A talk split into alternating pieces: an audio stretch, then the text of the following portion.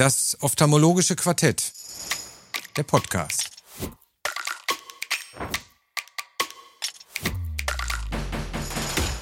Die Videoversion finden Sie in der Mediathek auf ifox.com. Liebe Kolleginnen und Kollegen, liebe Zuschauer, herzlich willkommen zu einer neuen Folge des ophthalmologischen Quartetts hier bei iFox. Das Thema der heutigen Sendung ist Cornea und wir haben uns bemüht, auch in dieser Sendung Fälle abseits des klinischen Alltags für Sie auszuwählen. Ich freue mich auf meine Gäste der heutigen Sendung. Frau Dr. Katharina Latz aus der Augenklinik Dardenne in Bonn, Frau Professor Anja Liegfeld aus, dem, aus der Augenklinik des Klinikums Ernst von Bergmann in Potsdam und Herrn Professor Philipp Eberwein aus dem Augenzentrum Rosenheim. Beginnen äh, möchte ich in dieser Sendung mit meinem Fall ausnahmsweise einmal ein Fall einer DIMEC, wie ich sie heute nicht mehr haben möchte. Ich stelle einen äh, Fall vor, ein 80-jähriger Patient, der sich mit einer bulösen Keratopathie in unserer Praxis vorgestellt hat. Äh, Grund der bulösen Keratopathie war letztendlich eine Endotheldekompensation nach mehrfachen Voroperationen. Sie sehen hier ein Auge mit einer Teil-Iris-Prothese links die Kochprothese, rechts das natürliche Irisgewebe zu sehen. Äh, gleichzeitig Zustand nach mehrfacher Vitrektomie und einer sklerafixierten Linse. Äh, Im Nachgang muss ich sagen, war, und das ist ein Fall, der schon einige Jahre zurückliegt, äh, insbesondere in der Form der Operationstechnik sicherlich die DIMEC nicht die ideale Variante. Sie sehen hier zunächst die Präparation der Empfängerhornhaut das funktioniert alles noch ganz gut. Unter Luft das Abreparieren. Aber auch hier sieht man schon vielleicht im Detail, dass sich die Irisprothese anders verhält. Sie liegt relativ steif. In der Vorderkammer hat man keine Beweglichkeit. Aber hier war ich noch ganz guten Mutes. Lässt sich das Gewebe sehr schön abtragen. Auch das unter Luft Eingabe kontinuierlich, dass die Kammer stabil ist.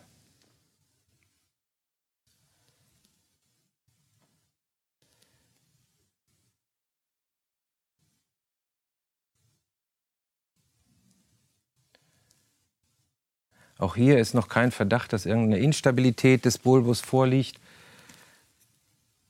Aber das ist sicherlich der kontinuierlichen Lufteingabe zu schulden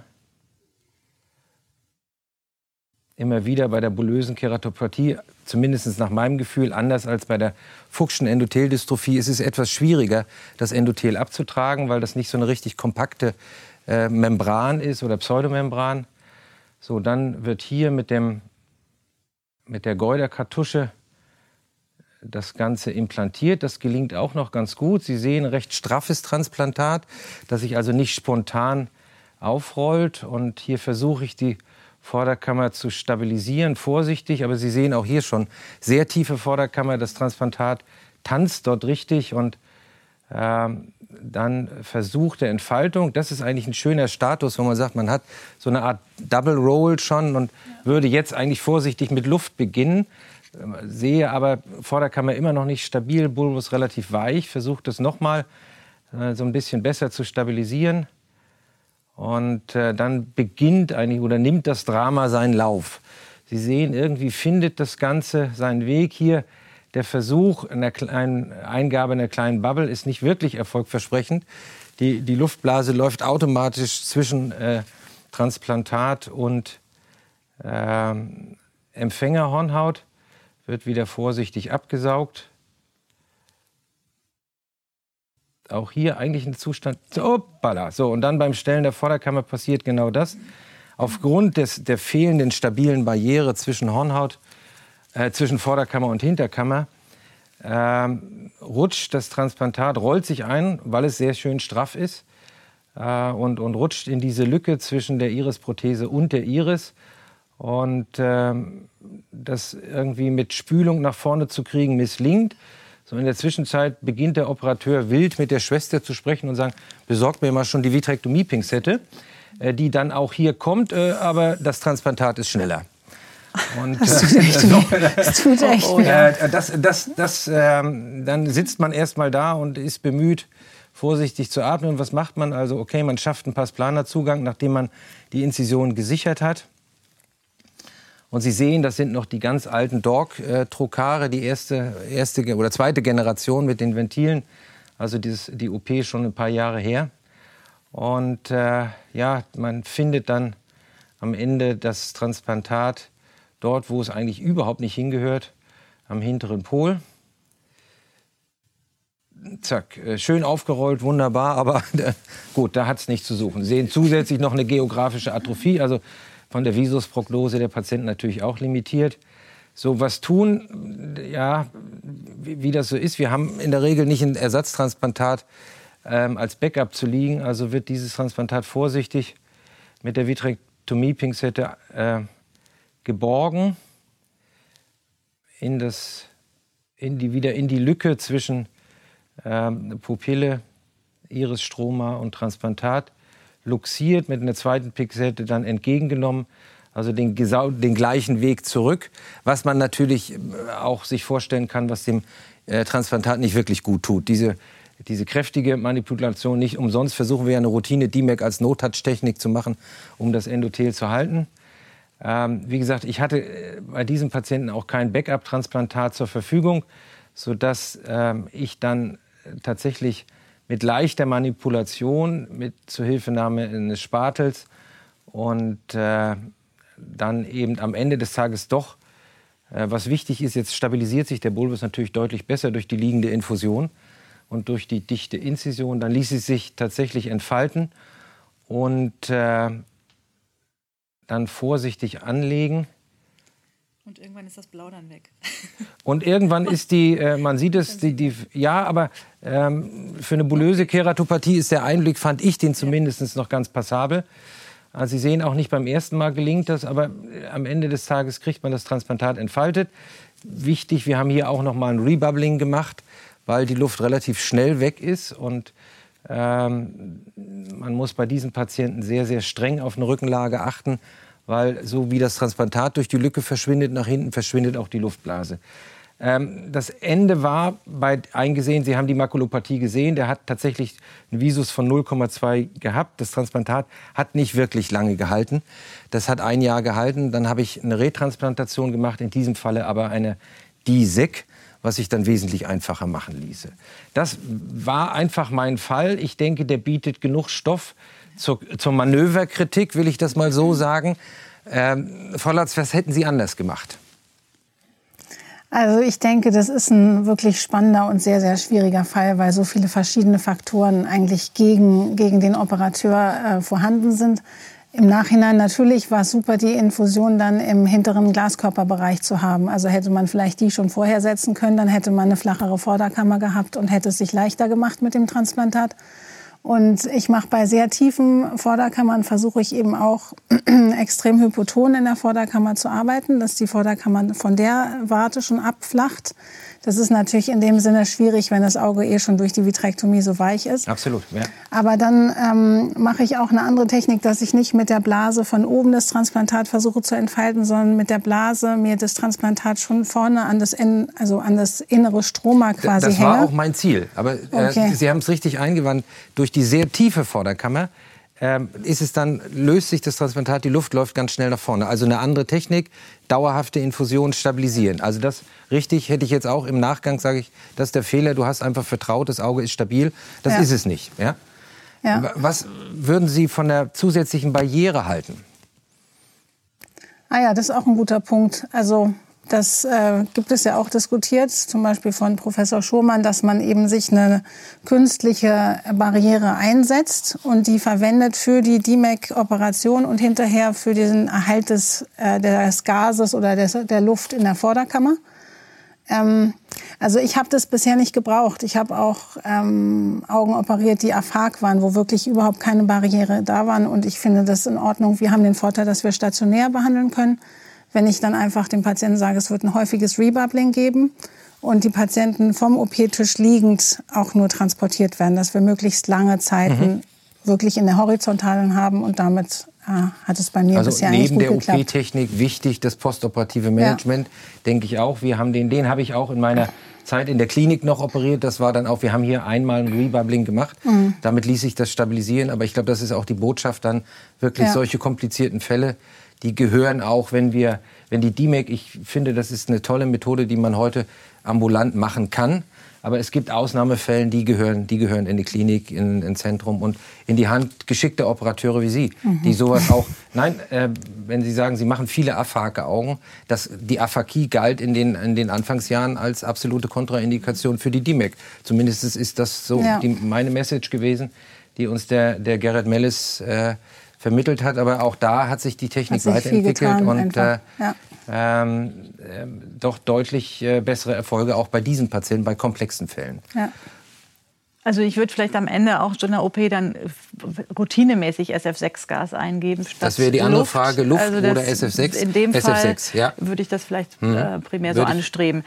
Aber ich finde ja, nur ein Rebubbling ist fast wenig. Also man kann durchaus auch erwarten, dass da vielleicht auch mal noch ein zweites oder drittes Rebubbling nötig sein könnte. Natürlich, also solche natürlich. Fälle, ja, ja. dass diese hochtraumatisierten also das war, Augen war eher Glück sind im ja echt Unglück. komplex ja. und das finde ich muss man auch kommunizieren, dass das einfach dazugehört im Zweifelsfall bei solchen Ausgangssituationen. Wir sind verwöhnt mit den Routinefällen, äh, wo wir einmal Luft eingeben. Also ich gebe nach wie vor routinemäßig in einfachen Fällen Luft ein, kein, kein SF6. Nein, nein. Und äh, muss sagen, Rebubbling-Rate ist bei, bei maximal 20 Prozent.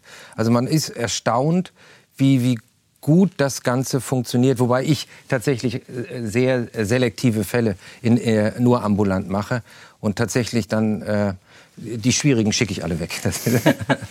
so. Aber ich, da kenne ich mittlerweile meine Grenzen. Gut, Herr Eberwein. Also erstmal Kompliment, äh, dass Sie diesen schwierigen Fall dann doch noch so gut gemeistert haben. Ich denke, die Schwierigkeit in dem Fall ist eigentlich in vier Punkten zu sehen. Das erste ist ähm, die künstliche Iris.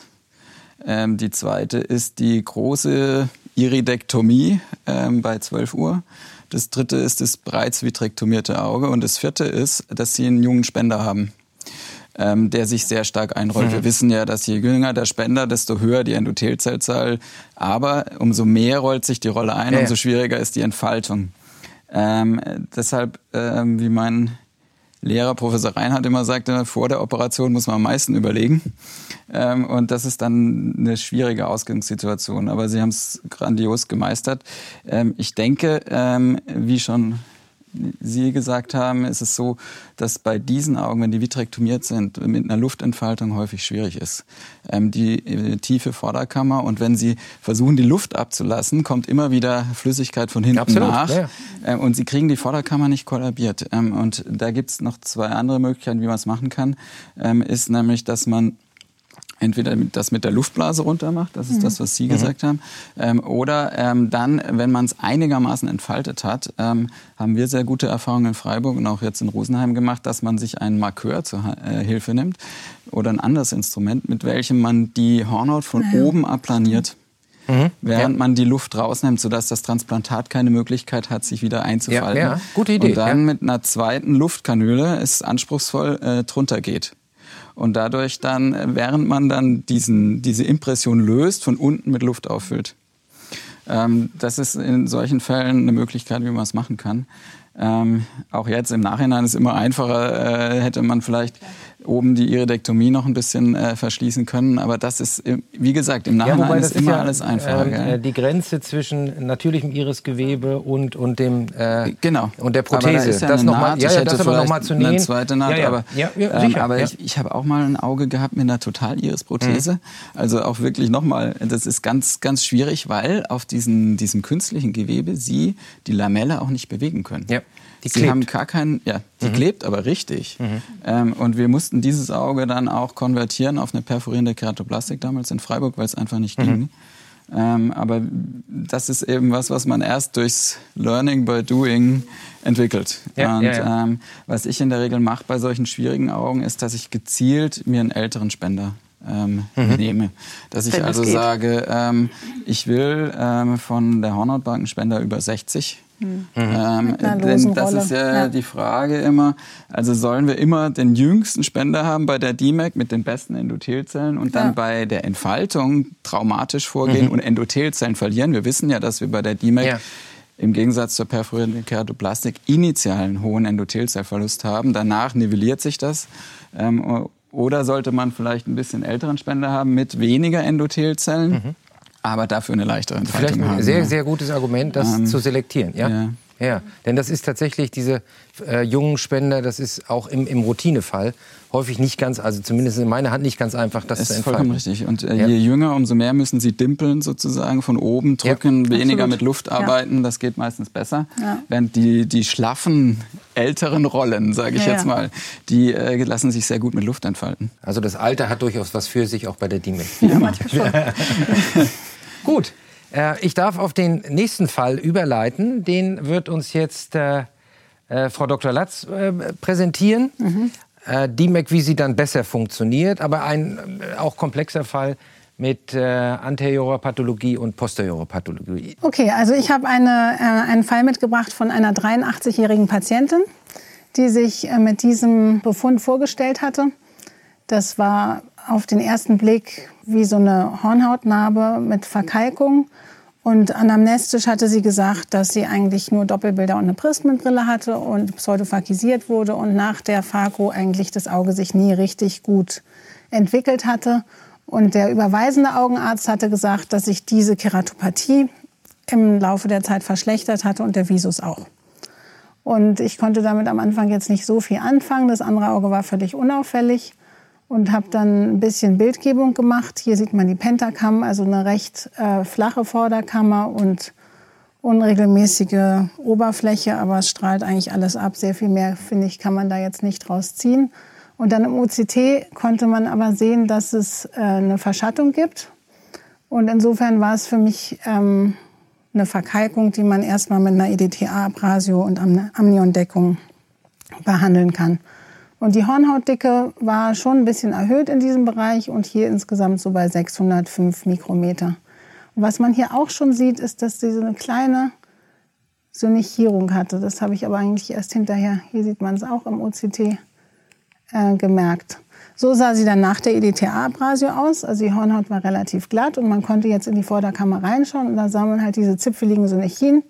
Ich war mir nicht sicher, der Schnitt von der Phako, der war hier gelaufen ob das irgendwie Desmetolyse am Phakoschnitt gewesen war oder ICE-Syndrom. Auf jeden Fall war sie zufrieden, das Auge war nicht mehr gereizt und die Oberfläche war glatt. Und dann haben wir auch versucht, ein Endothelfoto zu machen.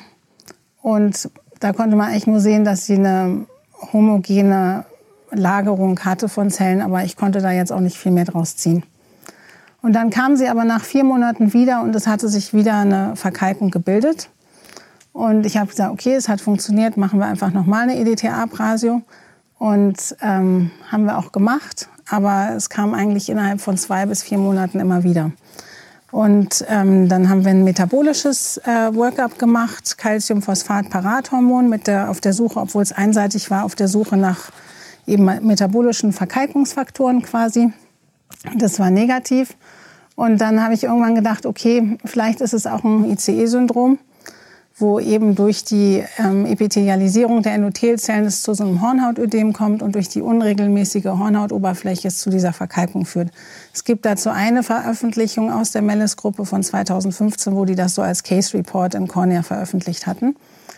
Und dann habe ich es so behandelt. Das war jetzt die ähm, Pentacam vor der DMAC. Da sieht man eben, die Hornhautdicke ist jetzt hier auch ein bisschen größer geworden, um die 700. Und so sah sie dann vier Wochen nach der DMAC aus. Man sieht jetzt, dass die Iris wirklich sehr starke Veränderungen hat und dass die Pentakam aber jetzt eigentlich schön regelmäßig ist. Und die Hornhautdicke war jetzt so bei 500 Mikrometer. Und so sah das Endothelfoto nach der DMAC aus. Und dann haben wir natürlich das entfernte Endothel des Membrankomplex an die Pathologie geschickt und äh, da kam tatsächlich dann eine Keratinisierung des Endothels mit diesem ähm, Antikörper, Antizytokeratin, zu, also zum Vorschein. Und damit war die Diagnose des ICE-Syndroms eigentlich gestellt.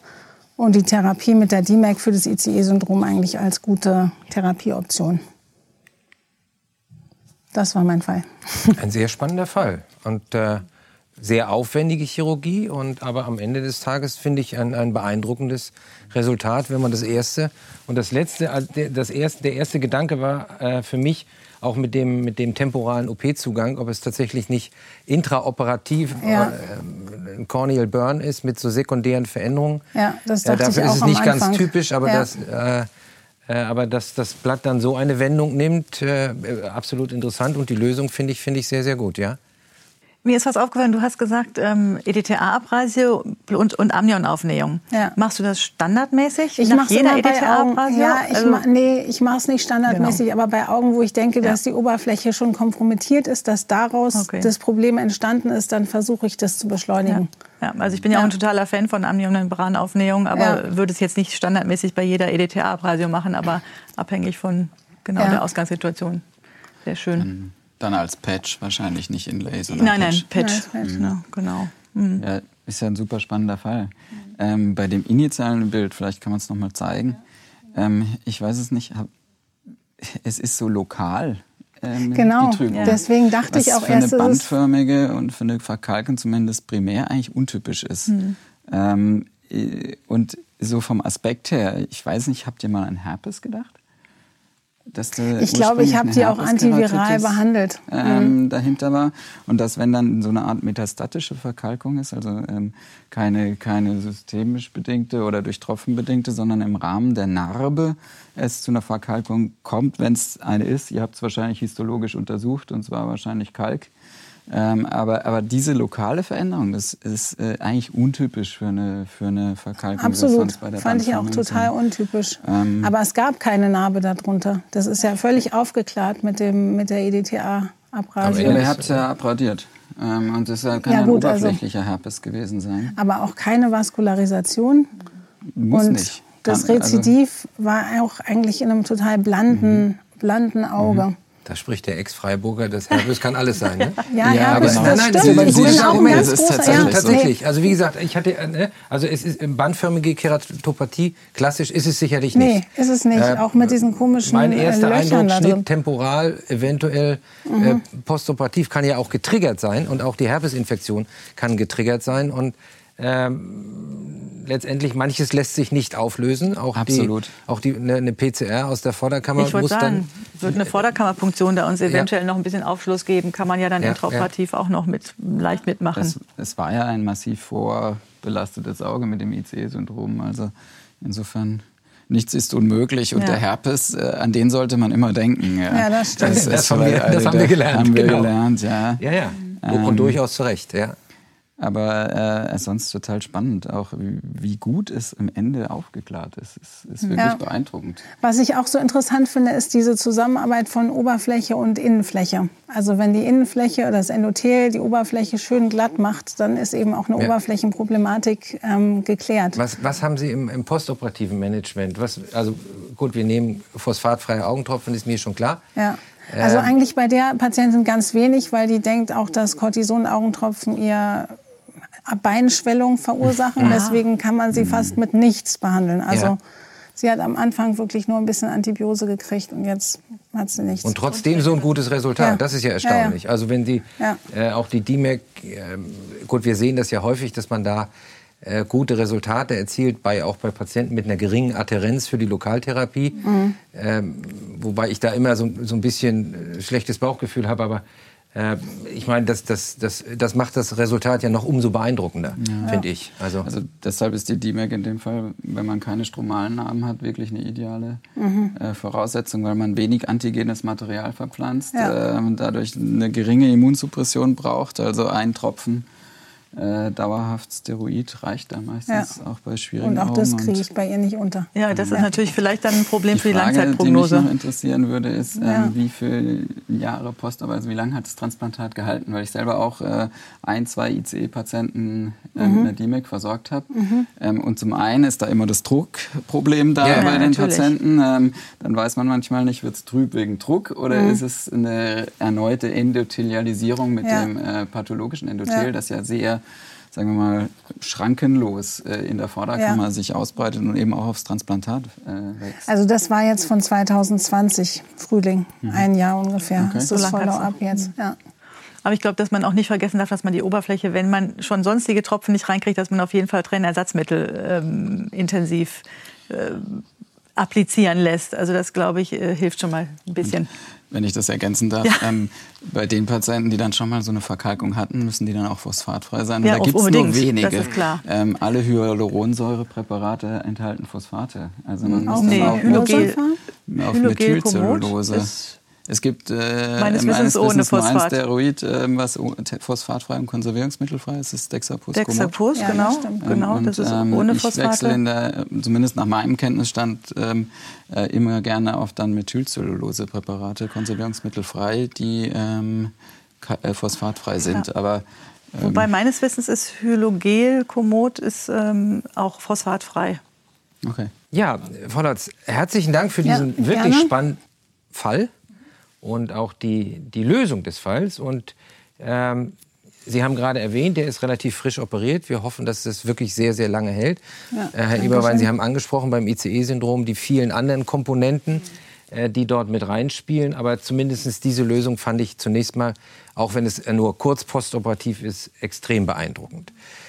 Ich darf auf eine, ein anderes Krankheitsbild, wir gehen jetzt mehr in den entzündlichen Bereich, so wie ich den Fall äh, von Frau Liefeld verstanden habe und darf Sie bitten, uns Ihren spannenden Fall zu präsentieren. Ja, vielen Dank. Ähm, ich habe, wie gesagt, einen Fall mitgebracht, der sich doch ein bisschen mehr am Alltag orientiert, vielleicht und nicht ganz so exotisch ist, ähm, aber doch auch, denke ich, ähm, uns noch mal einiges wieder in, ins Gedächtnis ruft. Es präsentierte sich bei uns ein 47-jähriger äh, Mann, der wurde angekündigt als Notfall, als very, very VIP-Person im äh, Rahmen des Klinikums und im politischen Umfeld eine wichtige Person. Ich wurde am Wochenende angerufen, ja, der ist, kommt jetzt aus seinem Südfrankreich-Urlaub und ähm, hat irgendwie ein schlimm entzündetes Auge, ist sehr wichtig, ganz genau, und ähm, hat Probleme und ob wir den nicht angucken können.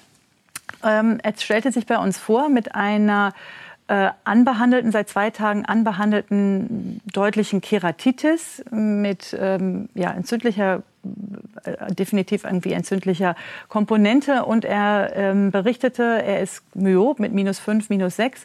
Er hatte Kontaktlinsen, vor allem jetzt in den Ferien getragen, war damit auch schwimmen am Meer, auch Pool ähm, und war von den Kollegen aus Frankreich mit mehrfach antibiotischer Therapie anbehandelt.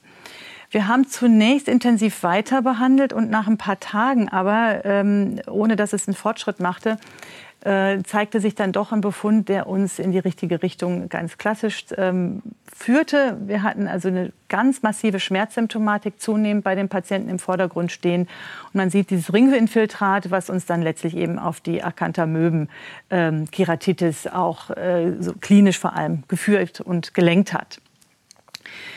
Ähm, das Problem ist ja immer mit der Katamömkeratitis der Nachweis. Das heißt, wir haben auch hier selbstverständlich ein Abkratzpräparat gemacht, das eingeschickt und auf PCR-Diagnostik untersuchen lassen. Wie nicht selten ist das Präparat negativ geblieben, aber wir haben uns natürlich äh, trotzdem stoisch an unsere Acanthamöbentherapie, äh, Anti-Acanthamöbentherapie gehalten. Und da ist also das Klassische, das Prolene, was wir kennen, Polyhexanid und häufig eben ist auch sinnvoll eine Kombination eben dieser Diamidine und Biguanide ähm, fortzusetzen oder eben auch intensiv ähm, durchzuführen, vor allem eben auch ganz, ganz hochfrequent am Anfang. Ähm, das ist sehr mühsam für die Patienten und es ist eben auch ein extrem langwieriger ähm, Verlauf. Und man ist jetzt, wie gesagt, das war auch so ein wichtiger Patient. Also was ganz wichtig ist, man darf natürlich die Antibiose nicht stoppen. Die muss zusätzlich gegeben werden, auch eben als Antinahrungsmittel sozusagen für die Zysten, die sich entwickeln. Ähm, und es gibt tatsächlich auch Berichte, Einzelberichte, dass Voriconazol-Additiv auch eventuell helfen könnte als Antimykotikum. Jedenfalls ähm, wurde der Befund nicht besser und wanderte auch so ein bisschen Richtung Zentrum, was natürlich, wie gesagt, immer unter dem Hintergrund, dass es eine wirklich wichtige Person war, mich so ein bisschen nervös machte und ich eben eigentlich auch überlegte, muss ich da jetzt eventuell schon mit einer Keratoplastik herangehen oder nicht. Ähm, aber das wollte ich natürlich primär erstmal vermeiden. Es hat sich hier so, man sieht das ein bisschen an dem Bild so dargestellt, dass das so eine, sieht wie eine Blase aus, wie so eine Bulle. Und das hatte ich auch irgendwie vermutet. Ich dachte, komisch, wo kommt diese Blase her? Ich habe auch schon diverse Kollegen Bilder geschickt und habe gedacht, ist das wirklich eine Acanthamöbenkeratitis? Sieht irgendwie nicht so typisch aus. Ähm, also jetzt vom Verlauf irgendwie gar nicht mehr typisch vom Bild. Ähm, ich habe dann auch noch mal einen Vorderabschnitts-OCT gemacht, um zu gucken, ist das denn wirklich eine Blase? Aber es hat sich hier ja solide dargestellt. Aber was ähm, zu finden war, ist, dass quasi auf Berührung diese Oberfläche total locker auflag. Und wir haben dann auch mehrfach dieses Material abradiert, auch wieder zur Diagnostik und haben, ähm, also um, um, auch therapeutisch sozusagen, um ein bisschen nachwachsen zu lassen, ähm, und haben dann auch im Verlauf nach Abrasio mehrfach eine Amnion aufgenäht. Also auch das ist immer etwas, was ich wirklich gerne mache. Also das war so das einzig chirurgische dann noch an dem Fall und ähm, im Verlauf zeigten sich dann auch diese immer wieder aufbrechenden oberflächlichen Veränderungen. Hier zum Glück sieht man, dass es nicht weiter Richtung Zentrum läuft. Der Patient hatte initialen Visus von 0,2, ist zwischenzeitlich auf Metavisus abgefallen. Also das hat mich dann auch, wie, gesagt, wieder nervös gemacht. Zum Glück sieht man aber immer, die Vorderkammer oder so ist gar nicht beteiligt. Also es ist wirklich ein auf die Hornhaut begrenzter Befund. Äh, wir haben dann aber auch ein bisschen Defekt, äh, Oberflächendefekt sehen können an einigen Stellen. Das heißt, es hat sich so ein bisschen wie so eine Blase auf der einen Seite und ein Defekt, eine Vertiefung auf der anderen Seite dargestellt. Ähm, aber letztlich haben wir hier, sieht man eben auch so ein bisschen schon Defekt äh, jenseits der Auftreibung, ähm, Aufwölbung. Äh, aber wie gesagt, nicht so dünn, dass man Sorge haben muss, da ist da irgendwas perforiert. Wir haben dann tatsächlich lange, lange therapiert ähm, und zu allem, was ich jetzt hier so aufgeführt habe, haben wir auch zwischenzeitlich noch ACC gegeben, haben ähm, Eigenserumtropfen am Ende gemacht, was ja immer ein teures Unterfangen und aufwendiges Unterfangen ist. Aber ähm, der Patient war zum Glück auch sehr therapieadherent. Und jetzt, das ist ein Jahr danach, sieht der Befund so aus. Also man sieht die deutliche Narbe, zum Glück wirklich unterhalb des Zentrums. Man sieht äh, hier auch noch mal, dass es einige Verdünnungen gibt in dem Bereich. Und auch hier sieht man den Substanzdefekt im Vorderabschnitts-OCT. Der Patient sieht hundertprozentig, also 1,0 und ist quasi nicht gestört. Der merkt es wirklich kaum mehr und fragt jetzt nach refraktiver Chirurgie. Also, das wäre meine, meine ja, erste Frage. So ist es, möchte genau. er jetzt eine das Nase ist die Frage, äh, ja. wer möchte. ja, genau. Ich bin froh, dass es so ausgegangen ist.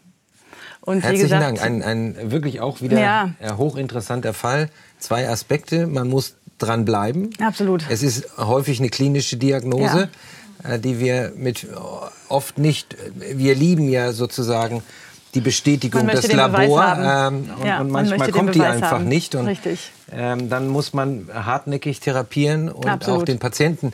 Ich glaube, das, was Ihnen auch gelungen ist, ist den Patienten entsprechend zu führen. Ja, Denn ja. so die ganz wichtigen Patienten haben ja manchmal, das mag jetzt ein Vorurteil sein, aber die Eigenschaft, eine geringe Adherenz zu haben und einen sehr schnellen Erfolg einzufordern. Absolut.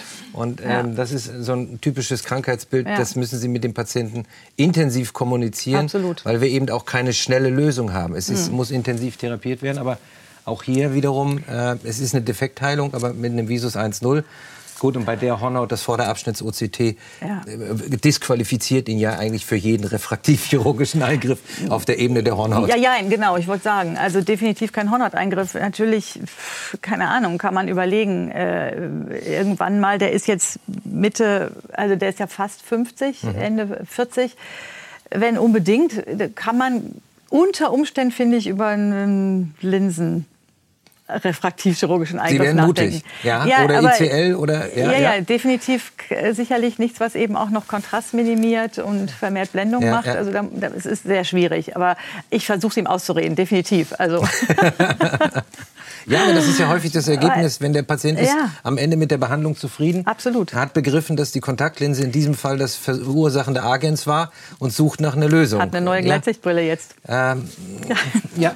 mit der er klarkommt. also ein toller aber, Fall. Ja. Zur, zur Akantamöben-Keratitis. Ja, da hätte ich eine Frage. Ja. Da gibt es ja auch immer Diskussionen mit der konfokalen Mikroskopie ja. zur Diagnostik. Ja. Ich weiß nicht, ich habe da keine persönlichen Erfahrungen mit, wie das da hier in der Runde ist. Ja, also ich habe dann tatsächlich den Patienten an ein Gerät geschleppt, was wir sozusagen, was ich im Rahmen meines Lehrauftrags äh, anderorts stehen habe. ich glaube, ich bin nicht geübt genug. Also ich konnte es nicht wirklich so. nachweisen. Also wie gesagt, aus Rostock gibt es da ja viel mhm. ähm, an Bildern, auch sehr eindrücklichen mhm. Bildern. Ähm, wenn man geübt ist, ist es sicherlich toll. Äh, ich war mir nicht sicher. Also ich ähm, konnte damit nicht ja, wirklich glaub, jetzt äh, eindeutig sagen, ja, ja mhm. das also ist es. Ich erinnere mich an ja. meine Studentenzeit in Rostock. Und da ist das damals das Cornea-Modul entwickelt ja, genau. worden. Das, das gibt es ja schon sehr, sehr lange. Ja, absolut. Aber wir haben mit den ersten Prototypen gearbeitet und es gab, glaube ich, zwei Assistenten, die das beherrscht haben. Ja, und das macht tolle toll. Aufnahmen, wenn man das kann. Absolut. Ähm, aber ich äh, tat mich immer schwer. Wir haben es auch mal als Probestellung bei uns gehabt. Und ich habe das nie wirklich, also nicht vermocht, damit so beeindruckende Bilder zu erzielen. Äh, ich denke, hier ist eher, das ist die klinische Diagnose. Die Absolut. Anamnese war, glaube ich, sehr typisch. Ja.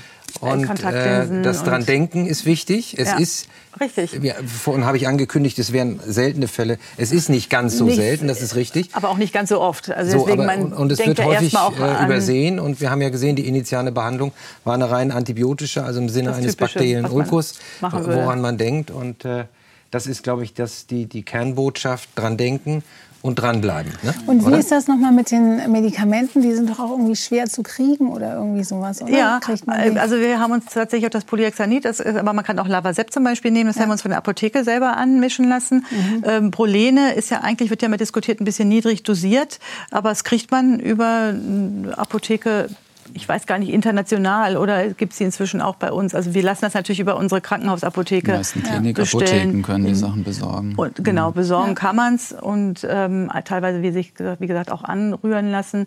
Aber das ist ein echt äh, eine Herausforderung. Und wie gesagt, wir haben das auch immer notfallmäßig irgendwie auf Lager im Schrank sozusagen, mhm.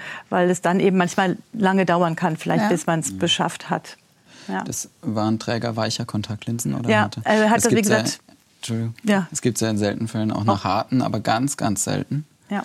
Ähm, der klassische äh, Weg ist, ist weich äh, Kontaktlinsen und dann ist eben auch wichtig zu eruieren, in der Anamnese hat das übertragen. Ja. Also wie ist die Hygiene? Ähm, Mund, Wasser, ähm, so kommen die Acanthamöben im Übrigen auch meistens in die Aufbewahrungsbehältnisse, die dann bei den Kandidaten häufig auch Richtig. über lange Monate verwendet werden. Ähm, es gibt Studien, die zeigen, dass 80 Prozent der Aufbewahrungsbehälter mit Acanthamöben verseucht Finde sind. ich ganz was Wichtiges. Ja, das ist das, was ich zuerst oder? einschicke. Nicht den Hornhautabstrich, ja. sondern den Kontaktlinsenbehälter. Immer und die, und die Kontaktlinse. Ja, Immer ja, mit. Ganz, genau. ja, ganz wichtig. Blöderweise haben die das häufig schon verworfen. Und gerade die betroffene Kontaktlinse. Man kann richtig. dann auch manchmal die äh, andere Seite, gerade also die Aufbewahrungslösung mit einschicken. Aber der hatte tatsächlich ähm, äh, Tageslinsen und äh, Wegwerflinsen mitgetragen, war aber wie gesagt exzessiv schwimmen. Ja, okay. Oder hat es ein paar ja Tage drin Es gibt ja, ja, in den ähm, ländlicheren Regionen Acanthamöben, Keratitisfälle mhm.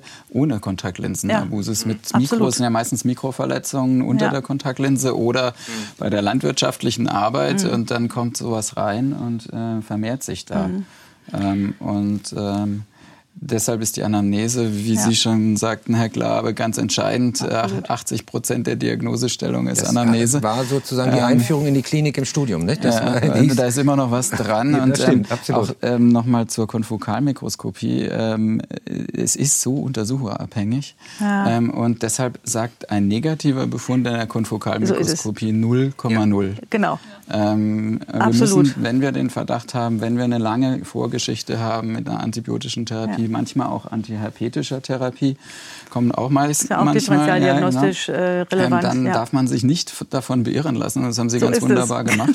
ähm, und ähm, die sehen im Verlauf, verändern die sich dann vom Bild. Ja. Und, und man muss trotzdem weiter therapieren. Genau. Professor Seitz, Homburg-Saar, sagt ja, mhm. ein Jahr therapiert er. Ja, also wie gesagt, der ist ähm, jetzt nach einem Jahr ja, wenn wir das Zystenstadium dann haben, die, die, da kommen wir fast nicht mehr ran Absolut. An, an die genau. Erreger. Ja. Und deshalb ist die lange Therapiedauer. Eigentlich nur Unterdrückung. Ne? Ja. ja. Aber wo Sie gerade Homburg erwähnen, was ich auch, glaube ich, gut finde, ist, wenn man solche äh, Fälle meldet. Es gibt ja dieses Acanthamöben-Keratitis-Register, was eben dort geführt wird.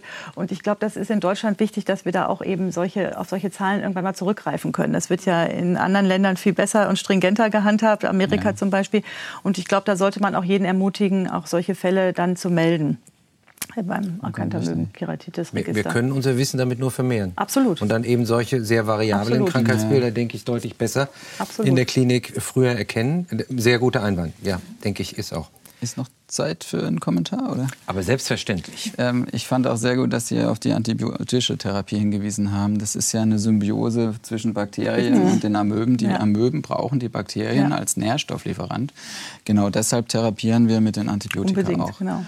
Ähm, und das Zweite ist, ähm, darauf haben Sie auch hingewiesen, dass man wirklich schauen muss, dass es sich nicht Richtung Limbus ausbreitet. Ja. Im Zweifelsfall die Keratoplastik machen, ja. denn ähm, das hat der Patient bei Ihnen wahrscheinlich nicht ganz verinnerlicht, weil es so gut gelaufen ist. Es geht eigentlich letztendlich um den Erhalt des Auges. Absolut, es geht ja. nicht um den Visus bei solchen Fällen, sondern es geht, ja. dass man das Auge nicht verliert. Und wenn es nach intraokular streut oder wenn es Richtung Limbus, dann ist das Auge verloren. verloren ja. Absolut, ja genau. Und ich hatte mit ihm zwischendurch eine Keratoplastik diskutiert. Ja. Ich dachte, okay, zurecht, ich muss das äh, irgendwie zur Not im Petto haben. Hm. Ja. Also ein froh, durchaus sehr ernstzunehmendes Krankheitsbild. Gut, wir kommen zum letzten Fall. Auch der wieder wirklich hochinteressant, Herr Eberwein, eine kristalline Keratopathie. Das war äh, der Fall. Eine 78-jährige Patientin, die in den letzten fünf Jahren eine zunehmenden Visusabnahme hatte von 2015 war es, glaube ich, 0,8 auf jetzt dann äh, 0,4. Ähm, und ähm, sie stellte sich da mit diesen Veränderungen, ähm, die hier zu sehen sind, diesen kleinen, man könnte es für Kristalle halten, die aber in den Spektralfarben fast schon der, äh, dann das Licht der Spaltlampe reflektierten. Und ähm, bei diesem Fall ähm, wurde tatsächlich, weil die Patientin auch drängte und äh, man versuchte eine äh, Visusverbesserung zu erzielen, eine perforierende Keratoplastik durchgeführt. Sie sehen hier ähm, das Bild äh, der Histologie. Ähm, das äh, Epithel, diese Blasen sind normal, das sind Artefakte. Das Stroma, auch hier die Lücken drin sind, ähm, ein, äh, sind ein Artefakt und ähm, die Endothelzellen mit der Deszementmembran hier unten. Ähm, auffällig hier, dass man eigentlich nicht sieht, dass irgendwas Besonderes vorliegt. Vielleicht ein leichtes Ödem der basalen Epithelzellen, aber sonst war es unauffällig. Wir haben dann ähm, damals äh, in Zusammenarbeit mit Frau Professor Hedrich, es ist ein Freiburger Fall, dann ähm, schon eine Verdachtsdiagnose gehabt und haben ähm, entsprechend gefärbt. Das ist eine spezialimmunologische Färbung in Zusammenarbeit mit der Pathologie in Freiburg, ähm, wo wir auf Immunglobuline gefärbt haben. Einige von Ihnen haben vielleicht diese Differentialdiagnose schon im Blick gehabt. Und da sehen Sie, dass ähm, in den Stromalamellen vereinzelt positive ähm, Reaktionen zu sehen sind. Bei den Kappa-Leichtkettenfärbungen, während die Lambda, das ist links unten zu sehen, negativ waren. Wir haben dann noch ergänzend, weil in der Literatur das beschrieben ist, auch ähm, Komplementfärbungen gemacht. Die waren ähm, komplett blande in dem Fall. Ähm, jetzt haben wir weitergedacht. Wir hatten unsere Verdachtsdiagnose ähm, und hatten ähm, dann den Patienten zusammen mit den Internisten ähm, mal untersucht und eine Elektrophorese gemacht. Sie kennen diese Bilder alle aus den Studien. Ähm, also eine Serum-Elektrophorese liegt hier vor. Äh, die verschiedenen Fraktionen ähm, Alpha, Beta, Gamma. Ähm, und was auffällt, ist, dass wir hier im Gamma-Bereich diesen deutlichen Peak haben. Normalerweise wäre hier auch eine ähm, nur eine kleine Welle sozusagen zu sehen. Insofern war die Diagnose einer ähm, Immunglobulinablagerung in der Kornea ähm, gestellt. Das ist eine seltene Sache. Ähm, insgesamt ungefähr ein Prozent der älteren Bevölkerung kann äh, sowas haben. Ähm, man nennt das eine monoklonale Gammopathie unklarer Signifikanz. Ähm, äh, wenige dieser Patienten, circa ein Prozent, ähm, bis 10 Prozent, so sind die Daten, gehen in multiples Myelom über. Insofern, wenn man solche Patienten sieht, ist es wichtig, sie zum Internisten zu schicken. Das ist dann nichts mehr für den Augenarzt. Hier sehen Sie aus einer Publikation verschiedene ähm, äh, Befunde, wie sowas aussehen kann. Das muss nicht so aussehen wie bei uns, sondern es gibt äh, wirklich bis hin zu einer äh, assoziierten Limbus-Stammzellinsuffizienz, zumindest so ist die Publikation beschrieben, unterschiedlichste Ausprägungsarten. Es gibt auch äh, Ablagerungen ähm, in seltenen Fällen in der Niere und es ist ein Bild einer Bindehaut, die hier gezeigt ist, wo kristalline Ablagerungen in der Bindehaut zu sehen sind. Ist allerdings nur eine Einzelfallbeschreibung gewesen. Und im elektronenmikroskopischen Bild können Sie dann äh, manchmal solche Tubuli-artigen Veränderungen sehen. Das ist jetzt mehr was für den Ophthalmopathologen als für den Kliniker, aber äh, schöne Bilder. Das haben wir äh, schon gesehen mit dem Peak. Ähm, da haben Sie nochmal die Auflistung. Und wenn Sie eine IgM-assoziierte ähm, Gammopathie haben, dann ähm, sehen Sie auch hier, wie bei Morbus Waldenström, die klassischen Schrotschussschädel. Das ist ja ein Bild, was man im Studium immer so äh, im Blick hatte. Wichtig sind die Differentialdiagnosen, die sind mannigfaltig. Wir haben ja gesehen, wie bunt das Bild ist. Hier ein Bild von einer äh, Zystinose beim Jungen. Ähm, dann äh, hier zu sehen ein peripherer Herpes, eine gittrige Dystrophie, nochmal ein oberflächlicher Herpes, Schniederdystrophien, ähm, die auch so ähnlich äh, imponieren können. Bei der Patientin ist, wie gesagt, eine perforierende Keratoplastik äh, gemacht worden, die ähm, dann äh, circa ein neun Monate postoperativ so aussah. Ähm, und ganz spannend fand ich in dem Fall, dass äh, man im Spaltlampenbild dann ein Rezidiv, Rezidiv genau. im mhm. Transplantat hatte. Und das ist auch beschrieben, dass die Rezidive da häufig auftreten. Und wie gesagt, in dem Fall äh, hat die Patientin sehr gedrängt, dass man was Visus Rehabilitierendes macht. Ähm, aber es ist eine Illusion zu denken, dass man das letztendlich dann am Auge damit behandeln kann. Ja. Das war mein Fall. Auch wieder ein interessanter Fall. Was würden Sie der Patientin, würde ich sagen, therapeutisch jetzt anbieten? Plasmapherese? Ja, solche Sachen sind möglich. Auch äh, sind Fälle beschrieben, äh, bei denen die Patienten mit einer Chemotherapie behandelt mhm. wurden also und dann ähm, diese ja. genau diese äh, Sachen äh, Ablagerungen zurückgingen. Das ist auch der richtige Weg. Das ist eine Therapie mhm. des Internisten, ja. keine Therapie des Augenarztes. Ähm, denn ähm, wir können diese Ablagerungen in der Kornea nicht behandeln, ähm, außer wenn wir eine systemische Therapie machen. Die aber nicht immer indiziert ist. Also ja. diese, dieses MGUS äh, bezeichnete mhm. Krankheitsbild monoklonale Gammopathie unklarer Signifikanz ist eigentlich nicht behandlungsbedürftig, wenn man keine internistischen Gründe dafür hat. Also wie gesagt, es, äh, es, bei den 70, 80-Jährigen ist es gar nicht so selten, mhm. ähm, dass man sowas bei einer mhm. Serumelektrophorese vorfindet. Also was mich interessieren würde, ist, ähm, war das jetzt denn nur einseitig? Also man müsste doch eigentlich erwarten, wenn das systemisch ist, dass das beidseits das auftaucht. Auch beidseits. Ja, ja. Und, aber sie ist auf der einen Seite nicht so kompromittiert, wie sie es kompromittiert, dass man da eine nee. Therapie braucht, sozusagen. Nee, sondern man hat dann gesehen, dass es nicht so viel bringt. Ja. Ab, ab welchem Visus würden Sie den Internisten jetzt überzeugen wollen, dass er denn jetzt mit einer ja. Plasmapherese oder einer Chemotherapie anfängt? Das ist ja tatsächlich dann ja. schwierig. Ne? Sie müssen jemanden überzeugen. Ich erinnere mich an den Vergleich vom alten Fehlhagen, der sagte, der Mensch wiegt 75 Kilogramm, das Auge 7,5. Daran erkennen Sie die Bedeutung der Augenheilkunde in der Gesamtmedizin. Ähm, das ist ja manchmal so, dass wir, wenn wir dann zum Onkologen gehen und sagen, pass mal auf, der, nach unserer Ansicht bräuchte der was. Ja ähm, der sagt, äh, nein. Ja, ähm, also ich, ich wäre da extrem zurückhaltend, denn, mhm. denn eine äh, Immuntherapie ähm, oder eine Chemotherapie ist sehr invasiv. Ja. ja. Ähm, wir sind dann, äh, wie Sie schon sagten, ein, ein kleines Fach ähm, und die, die, Nebenwirkungen bei so einer Therapie stehen in meinen Erachtens nicht in der Relation zu dem, was man dann gewinnen würde. Es ist auch die Frage, Sie mögen mich korrigieren, wie visuell, wie visuell einschränkend wirklich ja, ja. die Ablagerungen so der Kornea sind. Im Nachhinein, es lag ja auch eine... Ähm, ja ein farkes Auge, ne? Genau, ja. eine Katarakt vor, ähm, würde ich vielleicht erstmal den Weg wählen. Mhm. Ähm, aber im Fundus war nichts, das war das Interessante. Aber oftmals sind ja tatsächlich die Befunde, die man an der Spaltlampe sieht, äh, beeindruckend und die Patienten sind wenig beeinträchtigt. Das sieht man ja immer wieder. Das genau. ist so, ja.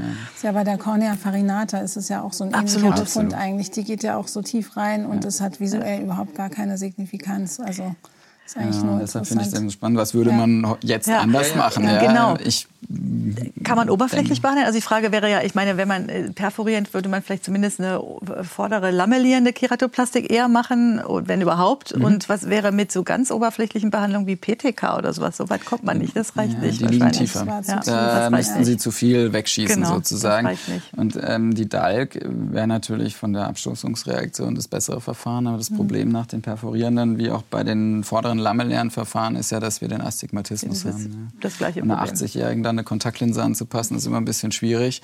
Und es ist ja ehrlich gesagt leider nicht immer so, dass wir nur einen Astigmatismus regulär mhm. von zwei Dioptrien nach nee. einer perforierenden mhm. Verfahren haben. Ja.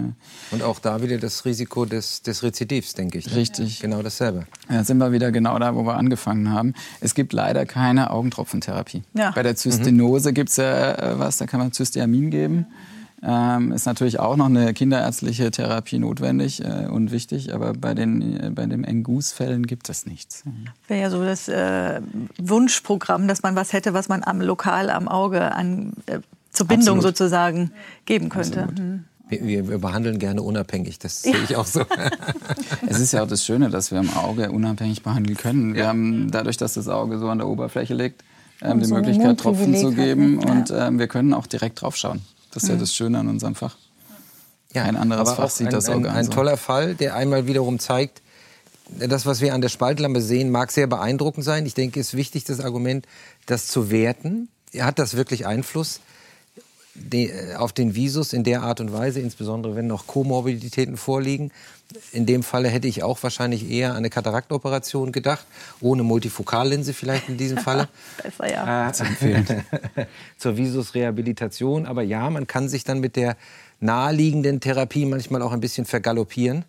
Und äh, wichtig, ein einfaches Differentialblutbild mit einer, mit einer Eiweiß-Elektrophorese wäre wahrscheinlich die erste Maßnahme zielführend gewesen, auch wieder hier dran denken an sowas. Ne? Genau, also das dran denken, wobei in dem Fall dran gedacht wurde. Also es, mhm. die Diagnose war klar, bevor man chirurgisch ja, ja, vorgegangen ist. Ähm, aber genau das, was Sie sagen, wir Augenärzte sind eben dann in gewissen Hinsichten dann doch nicht so nur beschränkt aufs Auge. Ja. Äh, wir müssen an die anderen Sachen mit dran denken. Ähm, genau, und, und manchmal kann das ja auch was Bösartiges sein, was dann therapiebedürftig ist. Nicht? So genau. ähnliche Ablagerungen gibt es ja auch bei ähm, Lymphomen dann. Ja. ja. Ich bedanke mich bei meinen drei Gästen. Ich äh, fand, es war eine sehr, sehr spannende Sendung. Das war unsere fünfte, unser fünftes ophthalmologisches Quartett zum Thema Kornea. Wie gesagt, herzlichen Dank an meine Gäste, Frau Katharina Latz, Frau Professor Anja Liegfeld, Herrn Professor Philipp Eberwein, für diese tolle Sendung, bei denen nach meiner Dafürhalten wir wieder sehr, sehr schöne Fälle diskutieren konnten, die äh, weit über den klinischen Alltag hinausgehen.